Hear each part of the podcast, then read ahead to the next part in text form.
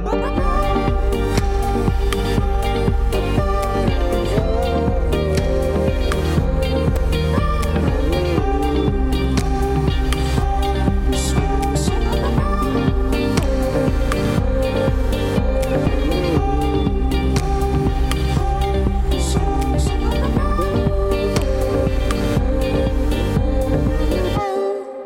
Bonjour à toutes et à tous, je suis ravi de vous retrouver pour ce nouveau numéro de la Méridienne version été, le dernier de l'année. Comme tous les jeudis, on se retrouve pendant une heure pour parler d'actualité avec différents invités. Nous sommes le 27 juillet et aujourd'hui, nous serons avec euh, Bernadette Delassalle et Marie-Jeanne Deschamps, membres de l'ADFI, l'Association pour la défense des familles et de l'individu, une structure canaise qui lutte contre les dérives sectaires et qui accompagne les victimes. Avec elle, euh, on cherchera à mieux comprendre ce, sont, ce que sont les dérives sectaires et comment s'en prémunir. En deuxième partie d'émission, c'est Alban Perret, coordinateur Europe, Les Verts du Calvados, qui sera avec nous. Il nous parlera de l'opposition de son parti au projet Hommage aux héros qui devait s'installer à 40 ans et qui pourrait finalement être créé à Colombelle. Enfin, en dernière partie de la Méridienne, vous aurez l'occasion de retrouver comme chaque semaine la chronique histoire de Diane. Elle nous parlera du procès d'Eleanor Rickner, une prostituée de Londres interrogée euh, une de Londres pardon, interrogée par une cour ecclésiastique. Mais avant, on fait un petit récap de l'actu de la semaine.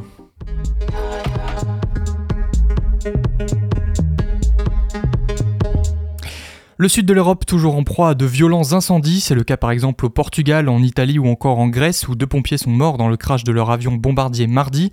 Le même jour, ce sont deux septuagénaires qui sont décédés dans l'incendie de leur maison près de Palerme en Italie. Au Niger, des militaires putschistes annoncent avoir renversé le président Mohamed Bazoum. Dans une vidéo à la télévision nationale, le colonel-major Amanou Abdarrahman a informé sa prise de pouvoir du pays, un pays en proie ces dernières années à de nombreuses attaques djihadistes. Après le Mali et le Burkina Faso, le Niger devient donc le troisième pays du Sahel à connaître un coup d'État depuis 2020. En Israël, la colère gronde dans la rue après le vote du Parlement d'une loi controversée. Cette dernière vise à limiter la possibilité pour la Cour suprême d'invalider une décision du gouvernement. L'opposition craint une dérive antidémocratique et autoritaire. La chanteuse Sinead O'Connor est morte hier, connue notamment pour sa chanson Nothing Compared to You, elle était âgée de 56 ans. À Marseille, de nombreux policiers sont toujours en arrêt maladie. Ces derniers protestent contre la mise en détention provisoire de l'un de leurs collègues suspecté d'avoir grièvement blessé et laissé pour mort un jeune homme de 21 ans. Les faits se sont déroulés en marge des émeutes début juillet. En natation, Léon Marchand tentera ce jeudi de décrocher un troisième titre mondial, cette fois-ci sur le 200 mètres 4 nage. Le jeune nageur français a déjà remporté le titre sur le 200 mètres papillon et le 400 mètres 4 nage, où il a d'ailleurs battu le record du monde. En foot, la France jouera samedi face au Brésil dans le cadre de la phase de groupe de la Coupe du Monde féminine. Les Bleus doivent absolument réagir suite à leur match nul 0-0 dimanche face à la Jamaïque, mais la tâche sera compliquée, les Brésiliennes font partie des meilleures équipes du monde. Un mot du Tour de France Femmes avec ce jeudi la cinquième étape entre Honnay-le-Château et Albi. La Belge Lotte Kopecky, vainqueur de la première étape, est toujours maillot jaune. Elle devance Demi Vollering et Ashley Moulman Parizeau. La première française, Juliette Labousse, est 9 à 1 minute 48. Enfin, on vous donne des nouvelles de nos sportives et sportifs canets que nous avons reçus la semaine dernière. En football gaélique, l'équipe de Neustri de Johan Met joue en ce moment la demi-finale du Shield, une sorte de consolante, à l'occasion de la Coupe du Monde. Ils connaîtront ce soir leur classement final dans le tournoi. De leur côté, les basketteuses de l'Université de Caen ont débuté leur championnat d'Europe par deux défaites face à Madrid et face à Bologne. Elles joueront à partir de demain des matchs de classement entre la 9e et la 12e place. Vous écoutez La Méridienne sur Radio Phoenix. Entre 2015 et 2021, les signalements contre les dérives sectaires ont bondi de 50%, un chiffre alarmant publié dans un rapport de la Mivilude en décembre dernier. Alors la Mivilude, c'est la mission interministérielle de vigilance et de lutte contre les dérives sectaires, et ces dérives peuvent prendre des formes très diverses et peuvent arriver à n'importe qui, n'importe quand. Pour en parler et mieux comprendre ce vaste sujet, je suis aujourd'hui avec Bernadette Delassalle, bonjour. Bonjour. Et Marie-Jeanne Deschamps, bonjour.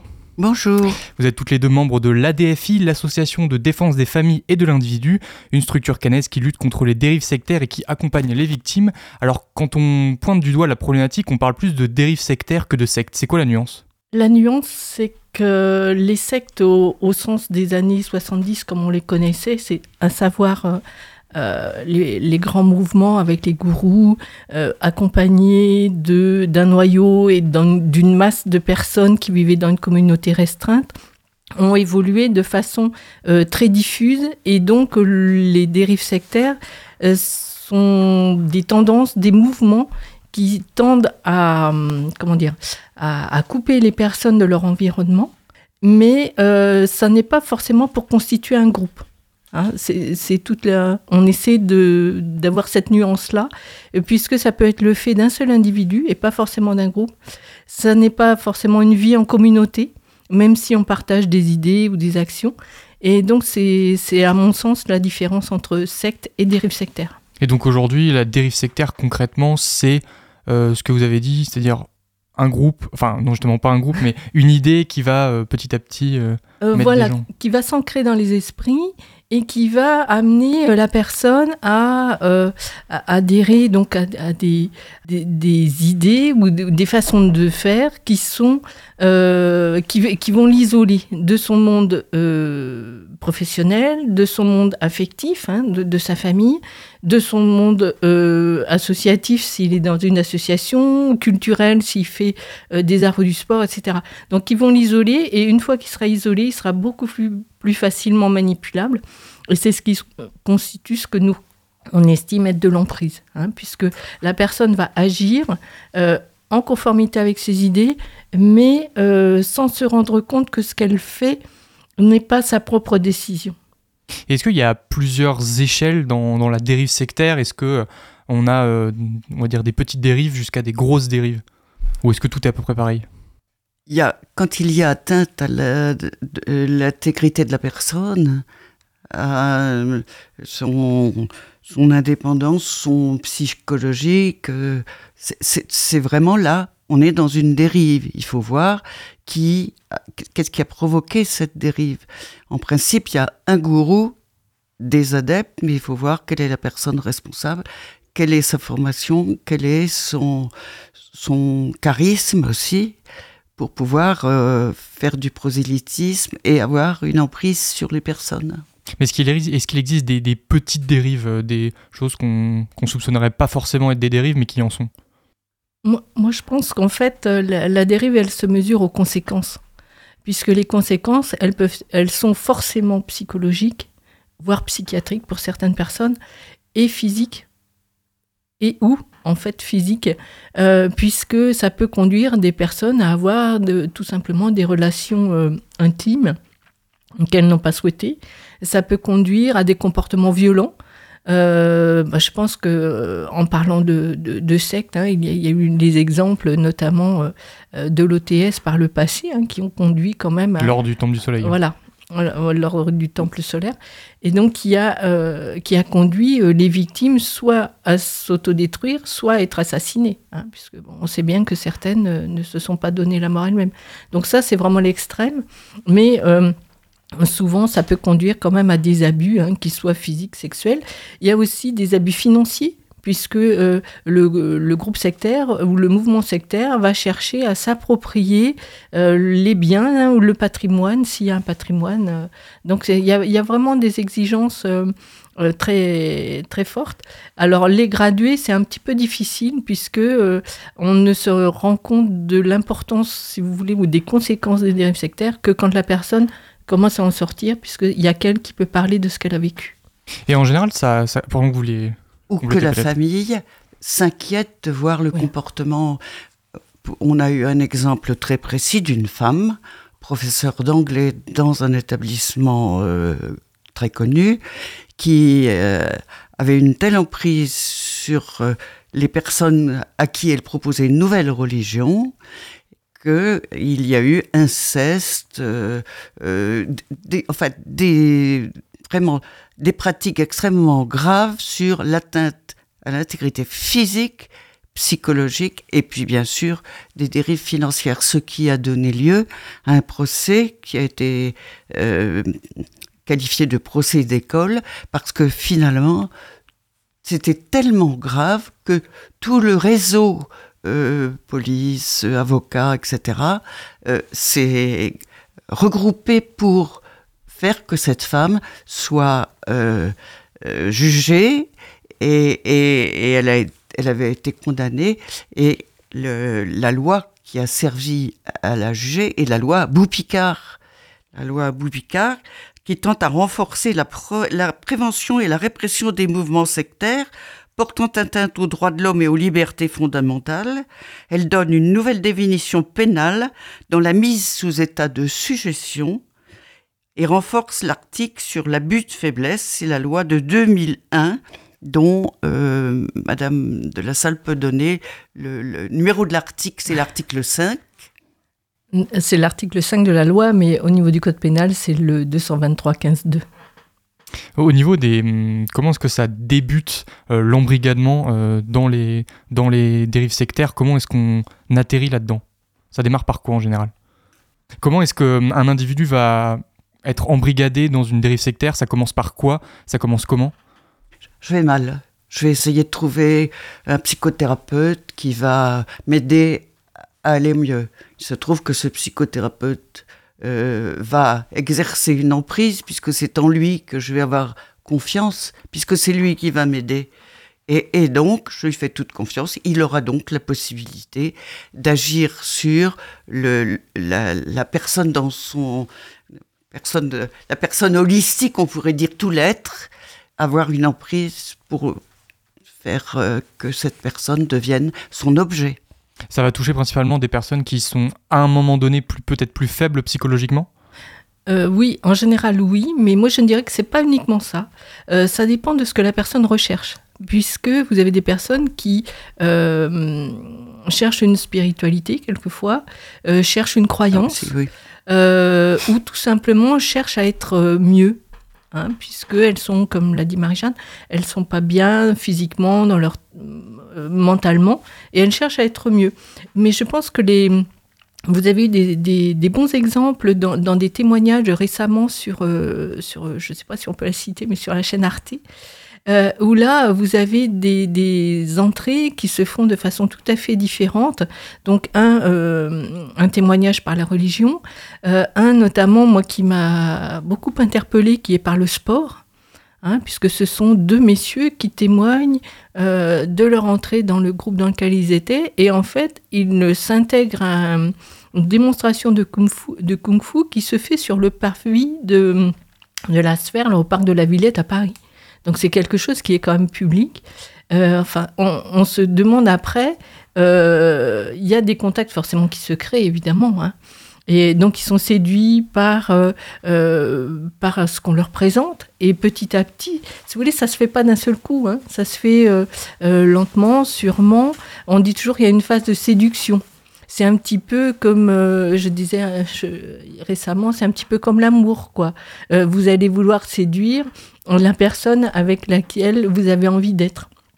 Et donc, vous allez trouver tous les bons arguments pour vous présenter à votre meilleur avantage donc c'est vrai que tout le monde, hein, je veux dire, ça n'est pas réservé à certaines euh, personnes, à certains milieux sociaux. Je veux dire, tout le monde peut être concerné et souvent on s'en rend pas compte. Je veux dire, il y, a vraiment des, des, phénomènes et des, hum, des, présentations, notamment on voit ça dans les salons du bien-être, vous avez des gens euh, qui sont tout à fait euh, honnêtes, hein, on va pas remettre en cause ces salons-là, mais il y en a d'autres qui peuvent se montrer du coup un peu plus persuasifs, quoi. On va dire ça comme ça. Oui, il y a des thématiques quand même globalement qui, mm, autour desquelles se forment plus généralement les dérives sectaires. Vous citiez peut-être euh, tout ce qui va être médecine alternative, bien-être, mais aussi les, religions, voire même les, mouvements politiques. Je, parlais de psychothérapeute parce qu'il y a un exemple là de quelqu'un qui vient d'être incarcéré et qui avait, vous parliez du religieux Bernadette, qui avait créé euh, une, la famille de Nazareth, qui était un groupe religieux, et l'atelier de psychanalyse existentielle. Mm. Donc il était euh, ni religieux, ni psychologue, ni de formation psychologique pour pouvoir faire. Mais il a, en plus de ça, il y avait un article de journal, abusé de, de, ses adeptes sur le plan physique.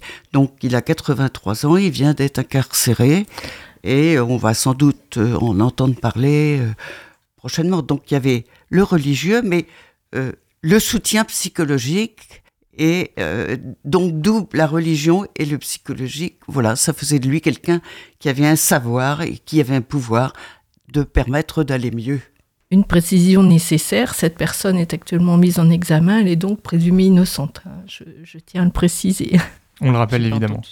Une fois qu'on qu'on suspecte, on va dire, un proche d'être victime de dérives sectaires, quel est le, comportement à adopter et quels sont les premiers signes qui doivent alerter?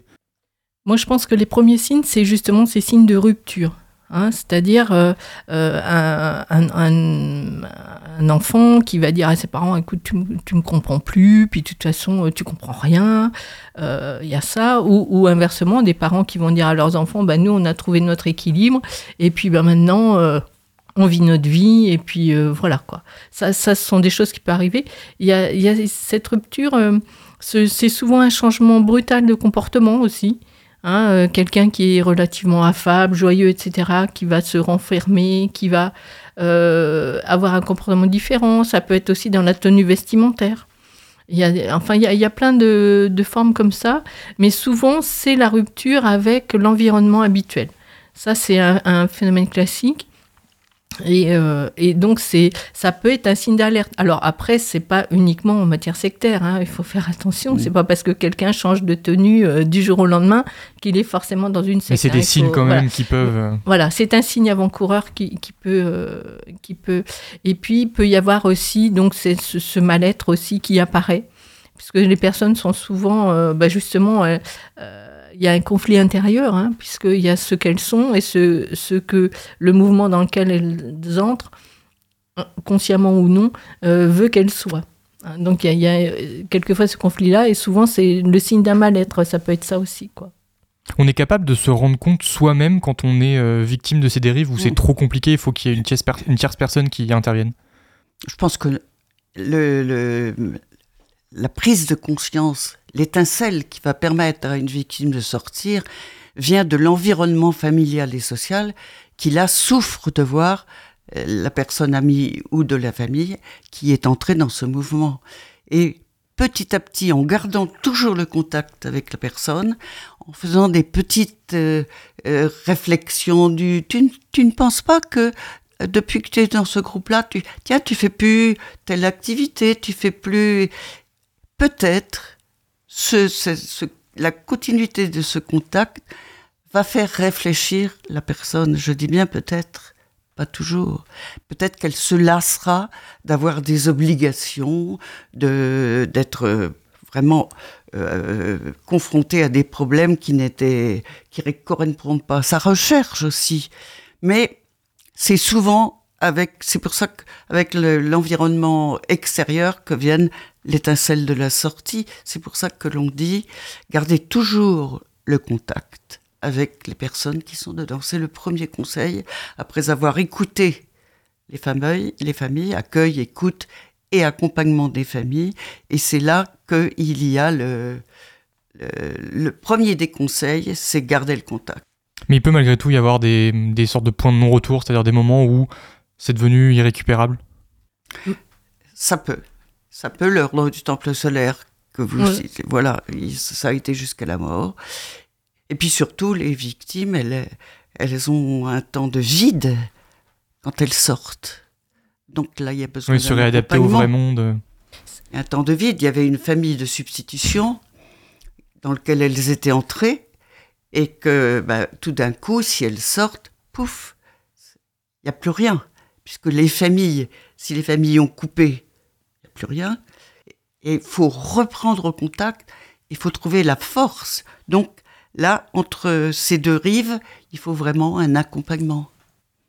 Euh, à contrario des victimes, comment est-ce que des individus en arrivent à devenir des gourous et est-ce qu'ils en ont conscience eux-mêmes? Ça, c'est une bonne question.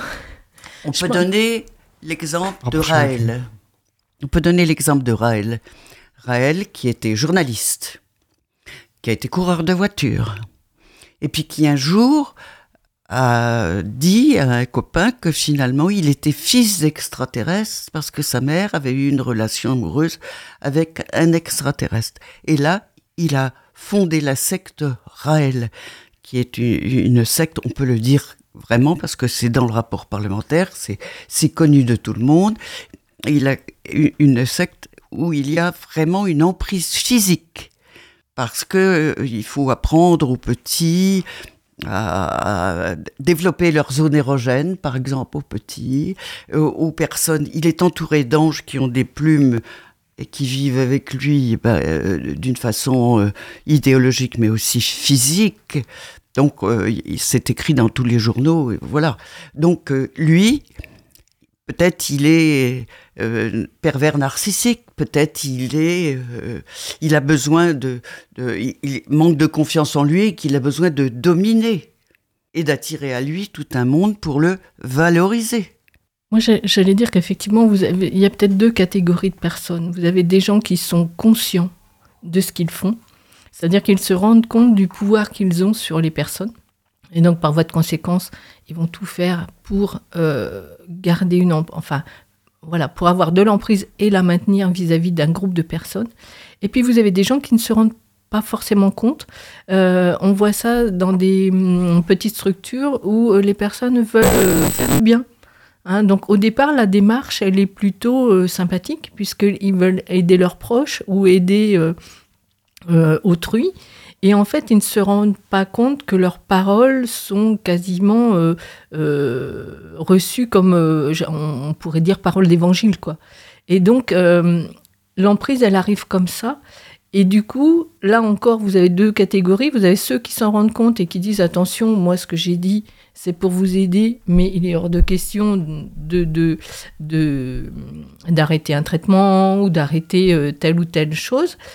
Et puis vous avez ceux qui se rendent compte vraiment du pouvoir qu'ils ont et donc ils en profitent. Hein. Donc soit toujours pareil au niveau financier ou au niveau, euh, euh, j'allais dire, de l'intégrité de la personne. Quoi. ce sont les deux principaux actes qu'on, retrouve. Je dire, c'est, pas, c'est pas une situation vraiment clair, quoi. Je veux dire, à mon sens, hein, c'est une opinion toute personnelle, on ne devient pas gourou comme ça du jour au lendemain. On, le devient parce qu'on se rend compte du pouvoir qu'on a sur les personnes. Euh, dans l'acronyme de votre association, il y a aussi la notion de, famille. Est-ce que c'est plus facile euh, ou plus fréquent même d'être directement embrigadé par la famille, de naître même dans des euh, mouvements sectaires? Alors, embrigadement par la famille, ça, ce sont les témoins de Jéhovah, par exemple quand on est petit dans une famille témoin de Jéhovah, on va forcément à la salle du royaume. Il y a des livres euh, de, paroles euh, religieuses pour les enfants, pour les adolescents, etc. Donc là, c'est difficile. Il y a un témoignage très intéressant de Nicolas Jacquette qui est sorti de sa famille témoin de Jéhovah à 17 ans. Et il témoigne du vide, justement, dont il a et, ça, c'est important. Je voudrais revenir à partir du, de, qu'est-ce qu'un gourou finalement?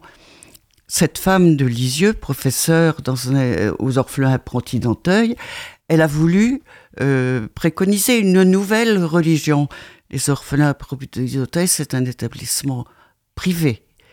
Donc une nouvelle religion à ses adeptes. Et petit à petit, eh bien, elle, elle a est arrivée à des dérives euh, qui étaient euh, impossibles. Le, procès fait témoigner des personnes qui ont vécu des choses absolument épouvantables sur le plan physique. Vous évoquiez l'acronyme donc de, notre association, Association défense des familles. Il faut savoir que euh, la première ADFI a été créée à Rennes il y aura 30 ans l'année prochaine par une famille dont le fils était à l'époque dans la secte Moon. Et euh, ces personnes s'étaient rendues compte qu'il euh, n'y avait rien pour les aider, il n'y avait aucune structure, que d'autres personnes étaient également euh, victimes, à savoir que leurs enfants étaient également partis dans cette secte et qu'ils n'avaient aucun pouvoir ni judiciaire ni enfin ils, ne pouvaient rien faire si vous voulez pour obliger leurs enfants à revenir vers eux, entre guillemets.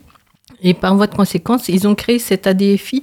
Donc c'est pour ça que c'est l'association de défense des familles, puisqu'au départ, ce sont vraiment des familles euh, victimes qui se sont regroupées pour, euh, pour euh, travailler, pour aboutir justement en 2001, donc vous voyez, ça, ça, ça a pris du temps, à aboutir à une loi justement qui spécifie l'emprise sectaire, enfin le, l'emprise mentale liée, liée, au secte. Quoi. On continue de parler des dérives sectaires avec vous, euh, Bernadette Delassalle et Marie-Jeanne Deschamps, mais avant, on va faire une petite pause musicale.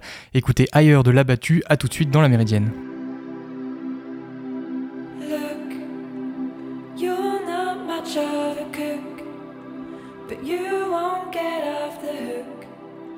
Now rest assured that you have to read a book. Then you learn how to cook. And I'll be let off the hook. Now rest assured that from now on you will cook. That was all that it took to balance the chores I am shook. What we endured is behind us, you see. Higher than fire when we try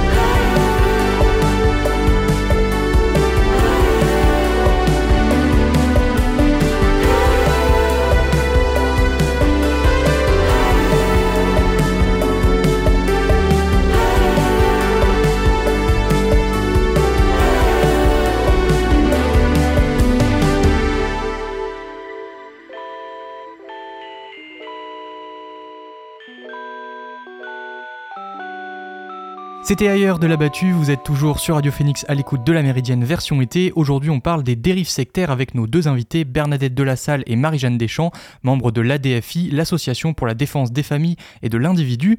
Alors on a vu euh, pendant le Covid de plus en plus de paroles complotistes se libérer, notamment euh, en ce qui concerne les vaccins. Est-ce que ce genre de discours sont des terreaux fertiles à, à la dérive sectaire? On- la- j'allais dire, la Mivilude fait la distinction hein, entre les dérives sectaires et les théories du complot. Euh, néanmoins, ça peut quand même être euh, des portes ouvertes hein, euh, à ces dérives, hein, puisque les idées préconisées par, ces mouvements-là ont quelque part quand même un, caractère, un caractère sectaire, puisque elles ne supportent pas la contradiction, elles sont même très souvent en contradiction avec les lois de la République.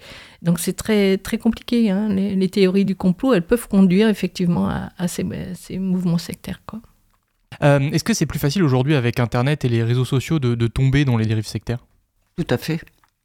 Tout à fait. Et d'ailleurs, euh, c'est un point important de. Actuellement, le gouvernement s'inquiète beaucoup, mais aussi la Mivilude et, et, et notre euh, le service de documentation de l'UNATFI aussi, nous, qui est le, le, le service le- de documentation qui est le seul en Europe. Le service de documentation de l'UNATFI à être aussi euh, vigilant en fait et aussi euh, en recherche euh, vraiment. Oui, moi, ce que, ce que je voulais dire, c'est qu'effectivement, les réseaux sociaux, euh, avec le- leur explosion, là, déjà depuis 10-12 ans, euh, font que euh, les chaînes euh, de diffusion, enfin, n'importe qui peut enregistrer un petit film, raconter ses idées, et puis euh, d'un seul coup, allez savoir pourquoi, vous allez avoir euh, des milliers de personnes qui vont adhérer en disant oui, oui, c'est bien et tout.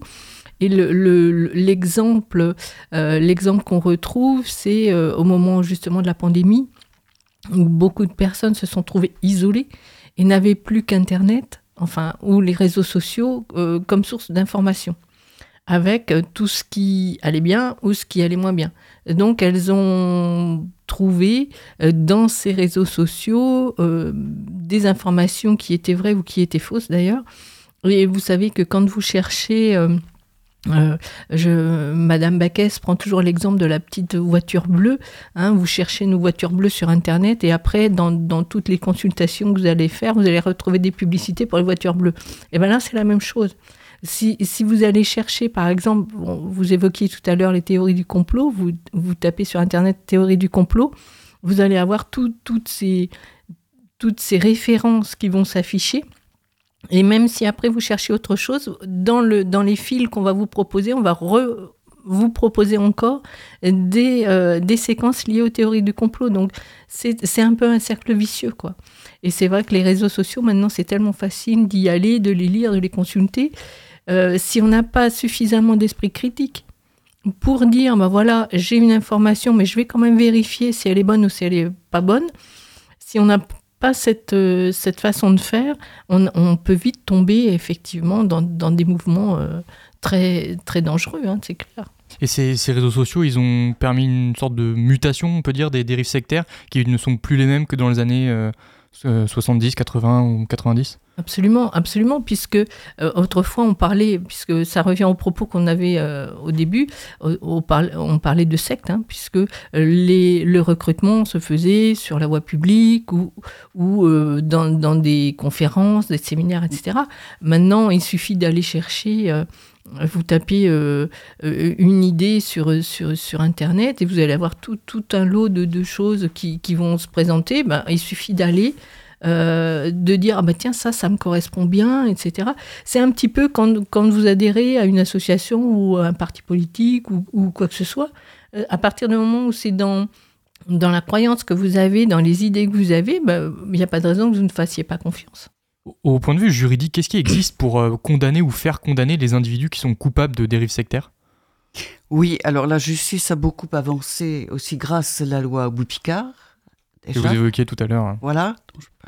Et, et euh, aussi euh, la justice face aux dérives sectaires. C'était M. Fenech qui était président de la Mivilude. Et à l'époque du procès de Lisieux, les familles ne pouvaient pas se porter partie civile dans le procès euh, dans lequel les leurs, les, les membres de leur famille étaient impliqués. Et grâce à cette décision de, prise par le juge Fenech et qui a été bien sûr entérinée, eh bien, le- les parties civiles, les- le cas des familles collatérales peuvent se porter partie civile. Donc, euh, en avril 2007, la Chambre d'instruction de Caen, sur réquisition conforme du parquet général, a infirmé cette décision et reçu la constitution de partie civile de parents après avoir estimé que la rupture progressive des relations parents-enfants présentait un lien direct avec les faits reprochés aux responsables de la communauté de Françoise Zader, qui était la gourelle. à ce Mm, mm. moment-là. Et, et ça a été euh, une décision qui a été mise au- auprès de tous les parquets nationaux. Mais est-ce que c'est facile aujourd'hui de, de prouver euh, quand il y a des dérives sectaires, même s'il y a des, des lois qui existent, est-ce qu'on peut réussir vraiment tout le temps à faire condamner? Non non c'est très difficile. Oui. c'est très difficile. Je veux dire le, le dernier rapport euh, de la Mivilude que vous évoquiez euh, euh, disait bien que sur euh, 1000 et quelques signalements pris en compte vous n'avez que 20 procédures judiciaires qui ont été initiées. Et ce qui ne veut pas dire qu'à l'issue vous aurez 20 condamnations. C'est pas vrai. Euh, c'est très difficile à démontrer. Il faut arriver à démontrer que la personne a agi alors qu'elle n'avait pas conscience de la commission des actes qu'elle faisait. Donc, ce qui, veut, c'est très difficile. Et donc, il faut, dé- faut déjà démontrer ça. Et ensuite, il faut démontrer que elle, euh, a agi sous l'impulsion ou sous le joug, si vous voulez, d'une personne. Ça veut dire qu'entre guillemets, elle s'est montrée complice, puisque ça peut être assimilé à de la complicité, de fait. C'est extrêmement difficile. En plus, je dirais que euh, en règle générale, la, justice ayant peu de cas, elle n'est pas toujours euh, euh, au fait, si vous voulez, de ces problématiques. Donc, euh, je, ne remets bien entendu pas en cause du tout euh, l'activité des magistrats qui est formidable, mais euh, quelquefois, il peut y avoir des incompréhensions, si vous voulez. Donc, ce qui fait que ce sont des procès qui sont extrêmement difficiles à, gérer. Il faut vraiment avoir des magistrats, des policiers, des gendarmes, des avocats qui soient effectivement un peu au fait de la situation pour pouvoir gérer ça au mieux et pouvoir amener une condamnation, ce qui est souvent difficile. Et on remarque, enfin moi à titre personnel, moi j'ai remarqué que les gens qui sont condamnés en matière de dérive sectaire le sont pour des infractions connexes, à savoir pour des abus sexuels, pour des escroqueries, pour euh, euh, des violences, etc. Mais le sont rarement pour le, le fait qu'ils aient exercé une emprise sur les personnes. Euh, D'ailleurs, euh, le, le, les témoignages de, dont je parlais tout à l'heure sur Arte, les personnes en font vraiment bien état, puisque euh, ça fait, je crois, pour les deux messieurs dont je parlais tout à l'heure, je crois que ça fait 4 ans ou 5 ans que l'instruction est en cours. il y a dû avoir un jugement. Mais il y a eu un appel, donc vous voyez, ce sont des décisions très longues. C'est très difficile aussi pour les victimes de témoigner parce qu'il faut d'abord qu'elles soient crues. Le problème, il est là, c'est que pour les victimes, c'est difficile d'apporter leur témoignage parce que souvent, quelques-uns pourraient avoir tendance à dire oui, bon, ok, vous avez vécu ça, mais c'est parce que vous l'avez bien voulu. Non, pas du tout. Elles l'ont pas voulu du tout. Il faut vraiment euh, être vigilant sur ce point-là. Et c'est toute la difficulté pour la justice de, de, de, poursuivre et de condamner ces personnes. Et je ne sais pas si on aura l'occasion d'avoir les 20, les 20 issues, si vous voulez, des, des dossiers initiés cette année, mais ça sera intéressant de voir combien de personnes sont condamnées à la suite de ça. Nous avons eu l'exemple d'un procès dernièrement, l'année dernière, d'un procès euh, sur l'emprise. Il y avait ni argent ni sexe. Et donc, l'emprise, eh bien, c'est parole contre parole. Et donc, euh, les victimes n'ont pas été reconnues comme telles, puisque on appelle, voilà, euh, la personne responsable du groupe n'a pas été condamnée. Mais les victimes n'ont pas non plus entendu qu'elles étaient victimes de cette personne. Et donc, pour faire leur résilience, eh bien, c'est très très difficile de ne pas avoir entendu la justice prononcer oui, vous avez été victime de d'emprise, en fait. Et alors vous, en, en tant qu'association, quelles sont les, les, actions que vous menez pour lutter contre les dérives sectaires? J'imagine qu'il y a forcément du soutien juridique, mais, mais pas que. Il y a... Qu'est-ce qui est mis en place? Alors, nous, essentiellement, on est là, donc, euh, on dit toujours pour accueillir, écouter, euh, informer, orienter euh, les personnes. dans un premier temps, on, les reçoit ou on les écoute, puisqu'on a les divers moyens de, les écouter, nous permettent de, recevoir leurs paroles. très souvent, elles démarrent en disant Bon, ben, je vais vous raconter quelque chose, mais vous n'allez pas me croire. Euh, si, si, on n'est pas là pour vous juger. Donc, de toute façon, on dit toujours, on vous dira si c'est sectaire ou pas sectaire. Ça, c'est la première chose. Ensuite de ça, euh, en fonction de ce qu'elles évoquent, euh, si vous voulez, on leur explique un petit peu dans quel mouvement se trouvent là où les personnes qui sont victimes de ça, enfin directement, puisque ce sont souvent les proches, il hein, faut le préciser, ce sont souvent les proches qui nous saisissent, rarement les victimes directement. Et ensuite de ça, bah, effectivement, on voit avec elles ce qu'elles peuvent faire. Euh, donc ça peut être euh, dans, des, dans des cas, notamment avec des enfants, quand, dans, au moment d'une séparation, vers, vers, qui elles peuvent se tourner, si c'est vers la, justice forcément. Mais euh, essayer de leur conseiller un avocat, un psychologue, quelqu'un qui pourra les accompagner, qui pourra les aider. Et puis... Euh, Autrement, effectivement, on essaie, si vous voulez, de leur apporter un, soutien euh, juste par l'écoute, parce que quelquefois, malheureusement, on est démunis. Il hein, faut, faut, avoir l'honnêteté de le dire. Et euh, je pense que c'est, elles, attendent de nous, euh, on est un petit peu une petite béquille, quoi, voilà.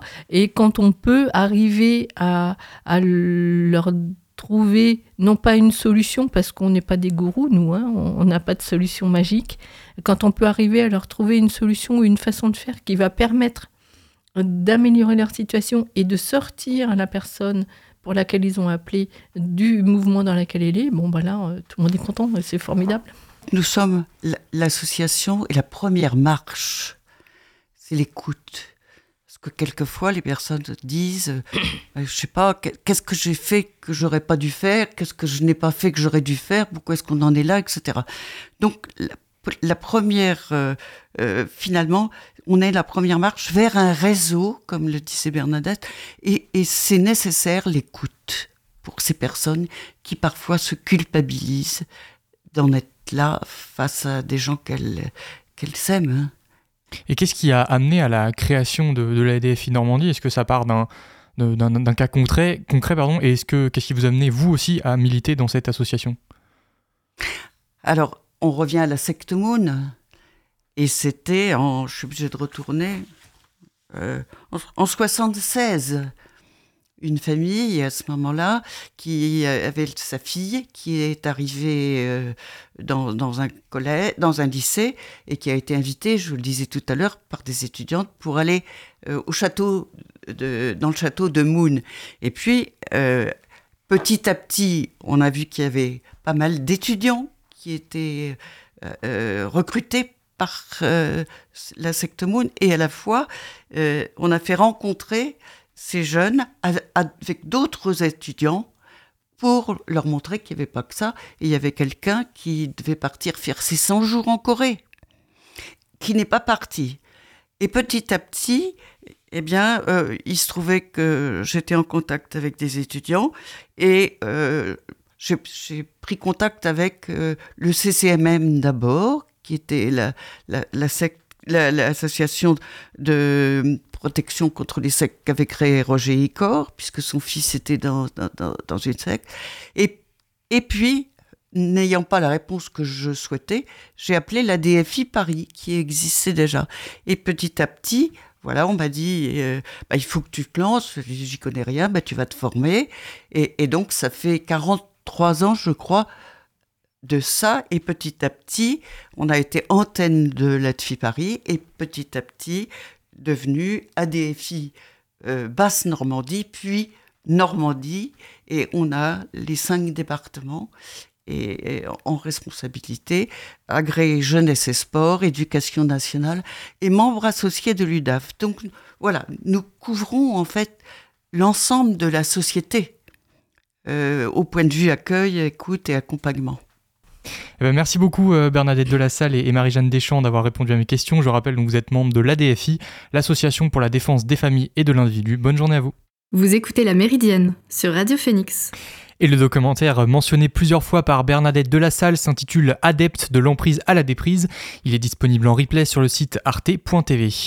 Dans quelques instants, nous serons avec Alban Perret, coordinateur Europe Écologie Les Verts du Calvados. Il nous parlera de l'opposition de son parti au projet Hommage aux héros.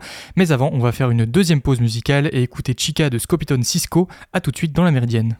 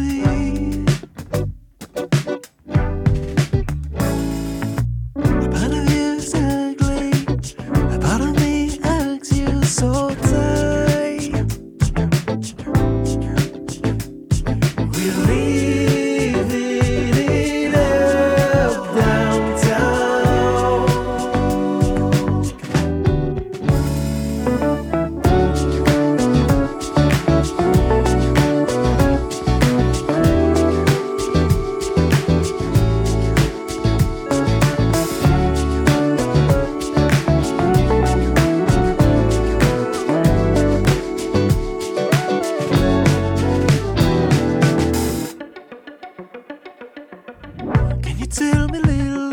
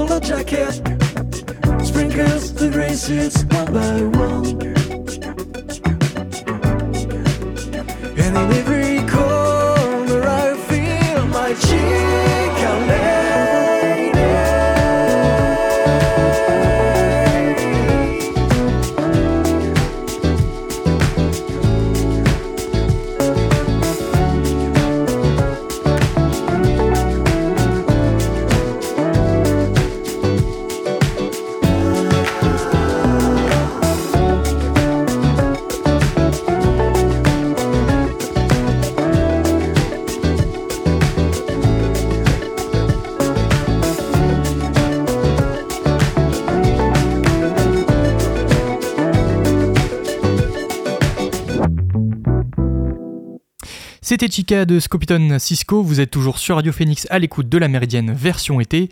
Et pour cette deuxième partie d'émission, je vous propose d'écouter Alban Perret, il est coordinateur Europe Écologie Les Verts dans le Calvados, et on revient avec lui sur l'opposition de son parti et d'autres structures au projet Hommage aux héros qui pourrait voir le jour à Colombelle. À noter, et c'est important, que cette interview a été réalisée il y a une semaine. Vous écoutez La Méridienne sur Radio Phoenix. Le 23 juin dernier, Jean-Pierre Lonneur, maire de 40 ans, annonçait l'abandon du projet Hommage aux héros prévu dans sa commune à cause d'une importante opposition. Hommage aux héros, c'est un grand spectacle immersif sur le débarquement et la bataille de Normandie qui devait voir le jour à l'horizon 2025 dans la commune de la Manche. Pour autant, le projet n'est pas complètement abandonné puisqu'il pourrait voir le jour dans l'agglomération cannaise. Et le lieu qui semble plébiscité, c'est le site industriel de la Société métallurgique de Normandie à Colombelle. Mais là aussi, une opposition se fait entendre. C'est notamment le cas de la section normande d'Europe Écologie Les Verts qui a réaffirmé son désaccord dans un communiqué. Pour en parler, je reçois Alban Perret. Bonjour. Bonjour. Vous êtes coordinateur Europe Écologie Les Verts euh, du Calvados. Pourquoi est-ce que vous combattez aujourd'hui ce projet? On combat ce projet, ou plutôt cette, euh, cette potentialité du projet à Colombelle, pour les mêmes raisons que ce qu'il y avait à 40 ans en réalité. Le projet, on est là sur une proposition de nouvelle localisation, mais les questions qu'on a posées à la base, on n'a toujours pas eu de réponse. On n'a toujours pas eu de réponse sur les projets pédagogiques, les projets scientifiques, sur la qualité des emplois créés euh, éventuellement, ni même sur les questions d'hébergement touristique au détriment des habitants. Il y a des tas de questions comme ça, en plus de la question centrale, qui est quelle est la vision des politiques mémorielles qu'on souhaite porter. Tout ça, on n'a pas eu beaucoup de réponses. Donc au final, ce projet, il change de lieu, potentiellement, puisque pour l'instant rien n'est très très clair. On sait qu'à quand la mer, les discussions ont débuté, mais il n'y a rien eu de spécifique pour l'instant. Voilà, on sait que c'est juste un potentiel nouveau lieu, mais le projet reste le même. Mais donc concrètement, à la base, euh, à 40 ans, c'était quoi les, les, les raisons de l'opposition? Alors, à 40 ans, il y avait déjà toutes ces questions-là que je viens de vous, de vous expliciter. Donc, euh, sur la question des emplois, des hébergements touristiques. Et il y avait aussi euh, la question, bien évidemment, qui était plus sur les questions euh, environnementales et biodiversité. Puisque à la base, à 40 ans, on était quand même sur euh, 32 hectares, pour le coup, de territoire agricole. Et en termes de biodiversité, c'était vraiment un projet très compliqué. Là, et ce qui nous est dit, désormais, c'est un, peu, hein, regardez, le projet maintenant, ça va ne plus être sur euh, le territoire euh, des marais du Cotentin, euh, qui sont extrêmement euh, vulnérables, mais là, on est en train d'envisager une friche. La question des friches, demain, ça va devenir un sujet extrêmement sensible et primordial, puisque l'utilisation des friches industrielles pour les territoires qui ont nous, ça va être une question de choix. Qu'est-ce qu'on fait dessus? Quels sont les projets qu'on y mène? Est-ce que Hommage aux héros, c'est vraiment le projet primordial qu'on souhaite porter? Ce que vous questionnez aujourd'hui à Colombelle, c'est vraiment l'utilité d'un projet comme celui-là? Que ce soit à Colombelle ou ailleurs.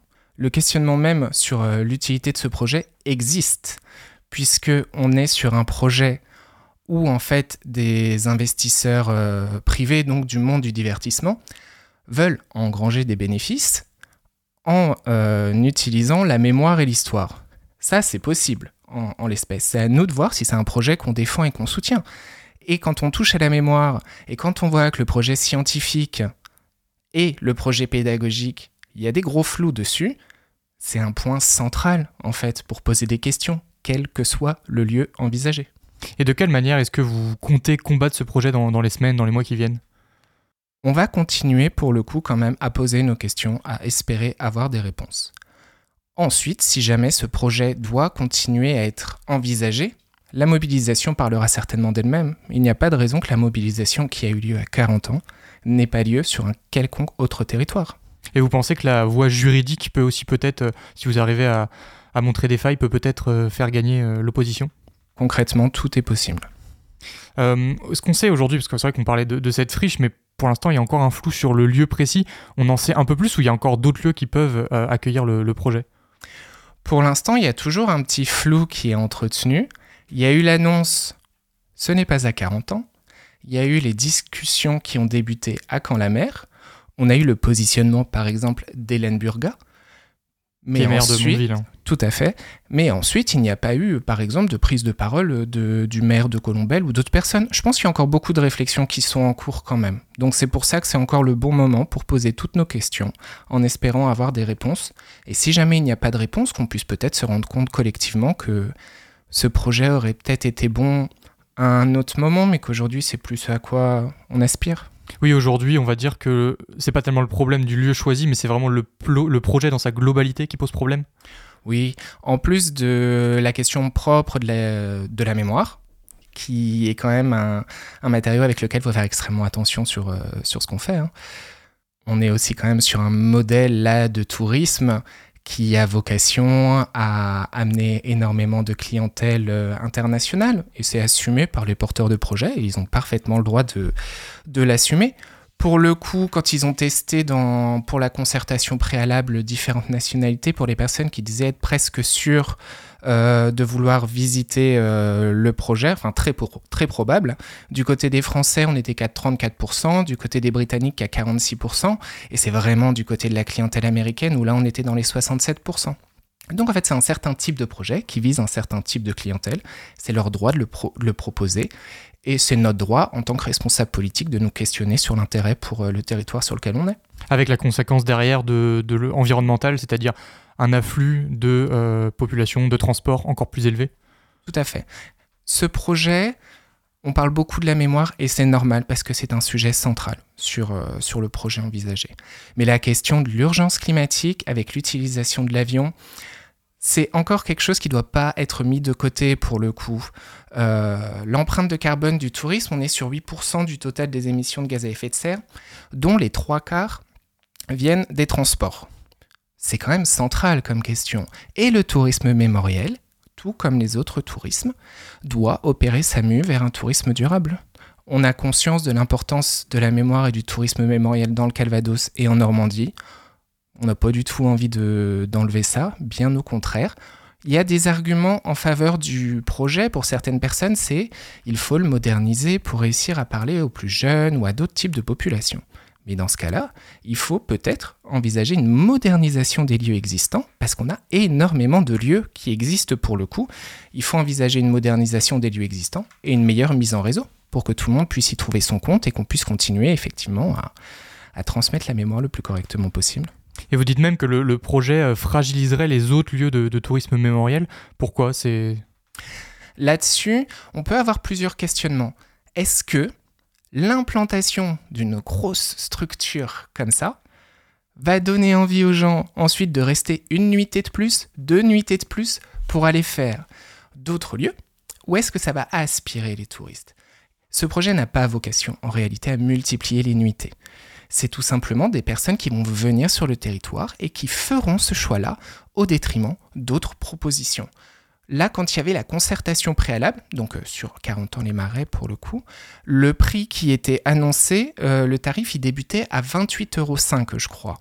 Et quand on regarde, je suis allé sur le site du Mémorial de Caen ce matin, pour le site du Mémorial de Caen, le billet Bataille de Normandie, il est à 28 euros. Et le billet Bataille de Normandie, comme il est présenté, c'est pour le Mémorial de Caen, le cinéma circulaire à Romanche 360 et le Mémorial de Falaise. On le voit aussi en termes de tarifs, pour le coup, que c'est quelque chose qui va forcément remplacer une autre pratique et euh, une autre visite.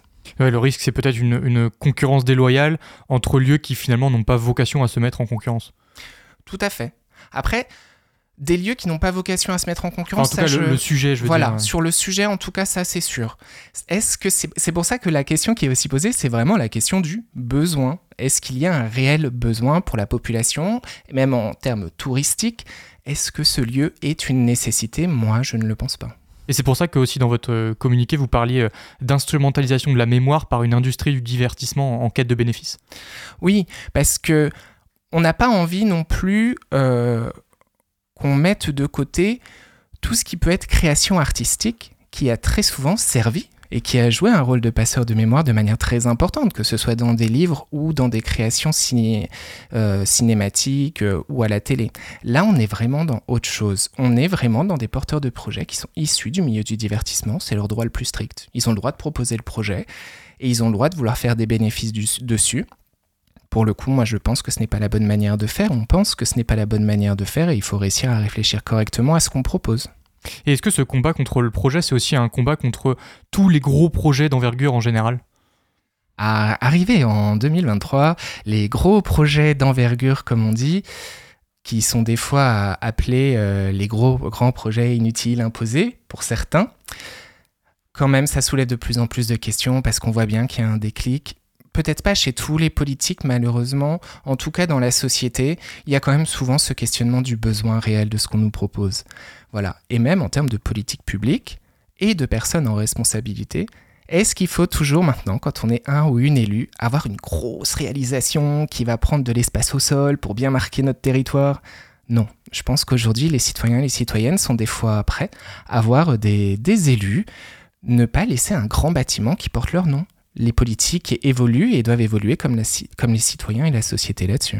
Mais malgré tout, c'est quand même un, un débat qui est compliqué à porter parce que derrière, on va beaucoup vous répondre de, sur la création d'emplois, par exemple. C'est c'est pas facile d'argumenter sur euh, de- avec votre position. La question de la création d'emplois, elle est toujours centrale. Et c'est toujours important de ne jamais le perdre de vue. Et c'est pour ça que nous, la question qu'on pose sur les emplois, c'est euh, le type d'emploi qui va être créé. Parce qu'on est quand même sur des emplois, normalement, qui vont être sur une partie de l'année, euh, qui vont être des emplois relativement précaires. Donc, qu'en est-il? En réalité Quel est le type d'emploi qu'on est en train de nous proposer de créer? C'est ça aussi. Il faut créer des emplois de qualité et non délocalisables. Et est-ce que c'est ce type de projet qui y répond? Je n'en suis pas sûr. Oui, d'ailleurs, c'est pas forcément des emplois qui profiteront tout de suite aux locaux. Pas nécessairement. Ça dépend aussi des compétences qu'ils souhaitent faire venir et des personnes qui veulent faire venir. Et à 40 ans, le problème se posait beaucoup. Pour le coup, c'est si jamais vous faisiez venir des gens à 40 ans, compte tenu de ce à quoi était euh, le marché immobilier local, notamment pour les locations, comment est-ce que ces gens se logeaient? Et c'est là aussi où on en arrive à la question de l'hébergement. Et où on en arrive aussi à la question de l'hébergement touristique.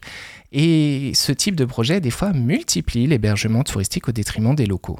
Et c'est comme ça qu'on se retrouve avec beaucoup moins d'a- d'annonces de mise en location d'hébergement et de plus en plus de... euh, d'annonces Airbnb pour le coup. C'est aussi un risque et ça en tant que responsable politique, on doit y faire très attention. Le logement, c'est un sujet primordial. Et alors aujourd'hui, quel est le modèle touristique que vous souhaitez promouvoir? Pour le coup, euh, sur le modèle touristique, on a bien évidemment en tête tout ce qui lie notamment au tourisme euh, durable et au tourisme de pleine nature. Mais après, ça ne veut pas dire nécessairement faire disparaître le tourisme dans les villes ou ce genre de choses. Est-ce que aujourd'hui on peut toujours autant prendre l'avion que ce qui était dit? Il y a encore une décennie ou deux où on avait toutes ces pubs euh, très insistantes. Passez votre week-end dans telle capitale européenne avec tel avion, vous inquiétez pas, il est super pas cher l'avion. Et en fait, c'était un problème déjà à ce moment-là que cet avion soit aussi peu cher.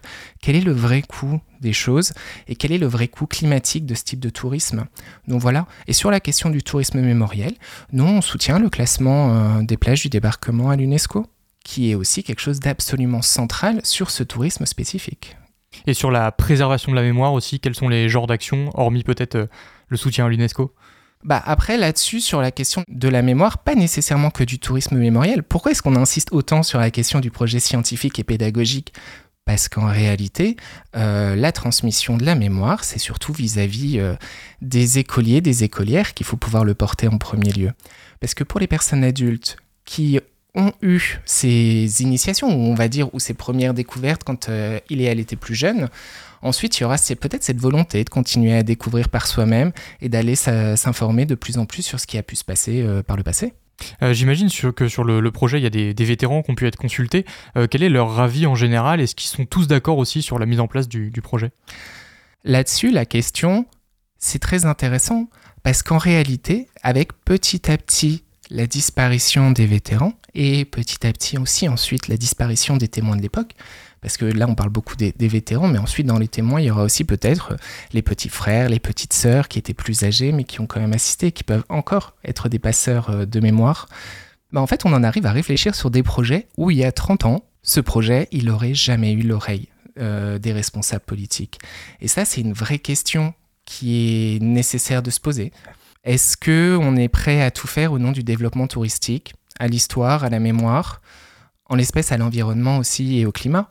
Donc voilà, c'est le temps qui passe, mais euh, ce type de projet n'aurait pas, je suis intimement persuadé que ce type de projet n'aurait pas reçu euh, la même oreille attentive de certaines personnes il y a 30 ans, à l'époque où on avait encore beaucoup plus de témoins qui étaient là.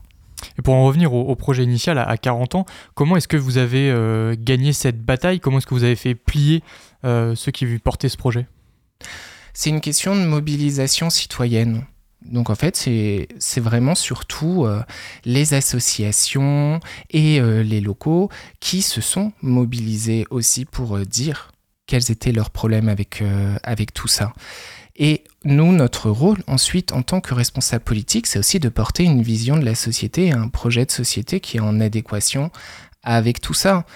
Quand il y a eu la concertation préalable, c'était un exercice assez spécial parce qu'en fait, le garant de la concertation, il nous a dit plus ou moins durant les concertations qu'ils sont là pour améliorer le projet au maximum. Il n'y avait pas de débat sur euh, la faisabilité ou non du projet.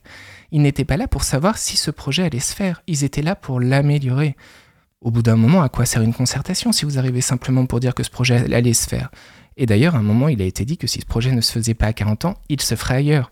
Donc ils sont toujours prêts à continuer là-dessus et à voir combien de cartes ils ont dans leur manche. Au bout d'un moment, ils se retrouveront peut-être en difficulté quand même, à force d'avancer en mode bulldozer un peu partout. Mais donc même s'il se fait pas à Colombelle, derrière, vous pensez qu'il va y avoir une volonté de le réimplanter encore ailleurs? Oh, je pense que quand même les gens vont à un moment faire, euh, faire preuve de réflexion sur eux-mêmes et vont peut-être se dire, bon, on est clairement en train d'être en difficulté un petit peu partout, peut-être que ce projet n'est pas adapté. Tout simplement, ce sont des choses qui arrivent. hein. Merci beaucoup Alban Perret d'avoir répondu à notre micro. Je rappelle, vous êtes coordinateur Europe Écologie Les Verts dans le Calvados. Bonne journée à vous. Merci, bonne journée.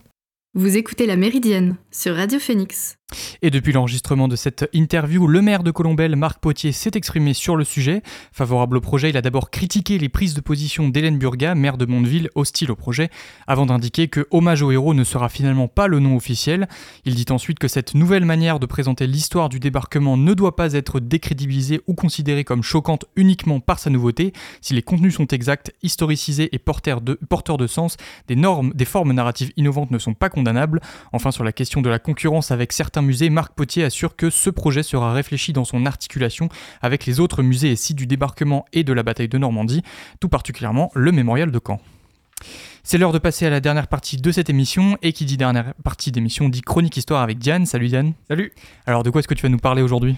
Eh bien, pour la dernière de la saison, nous allons nous plonger dans un témoignage unique de l'Angleterre de la fin du XIVe siècle, celui qui nous est issu du procès d'Eleanor Rickner, une prostituée de Londres interrogée par une cour ecclésiastique. Et qu'est-ce qui rend ce procès parmi d'autres à l'époque aussi intéressant et unique Eh bien, cet interrogatoire est en fait un foison d'informations sur la place de la prostitution, mais aussi du genre à l'époque, puisque en effet, Eleanor Rickner était une prostituée transgenre. De fait, elle n'est pas née sous ce nom-là, mais sous un autre nom qui était un nom d'homme. Et le parcours de vie de cette dame est particulièrement marquant du statut de la sexualité dans les sociétés médiévales occidentales du XIVe siècle. À l'origine, Eleanor Rickner a été en fait éduquée par Elizabeth Broder aux pratiques, aux pratiques de la prostitution. C'était à l'époque assez courant que des femmes proxénètes prennent en charge des jeunes femmes pendant leurs années d'adolescence pour les former au métier. C'était en revanche beaucoup plus rare de voir des personnes être éduquées vers la prostitution dans l'autre genre que leur genre assigné à la naissance. Alors pourquoi est-ce qu'on s'ennuierait à former des prostituées transgenres Vous l'avez peut-être deviné, tout simplement car il y a de la demande.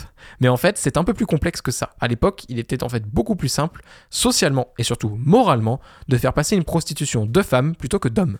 Tu veux dire que la prostitution masculine était complètement tabou alors que la prostitution féminine posait moins de problèmes? C'est ça. En fait, se prostituer ne posait pas un énorme souci, même si c'était vivement découragé, on ne risquait pas sa peau pour ça.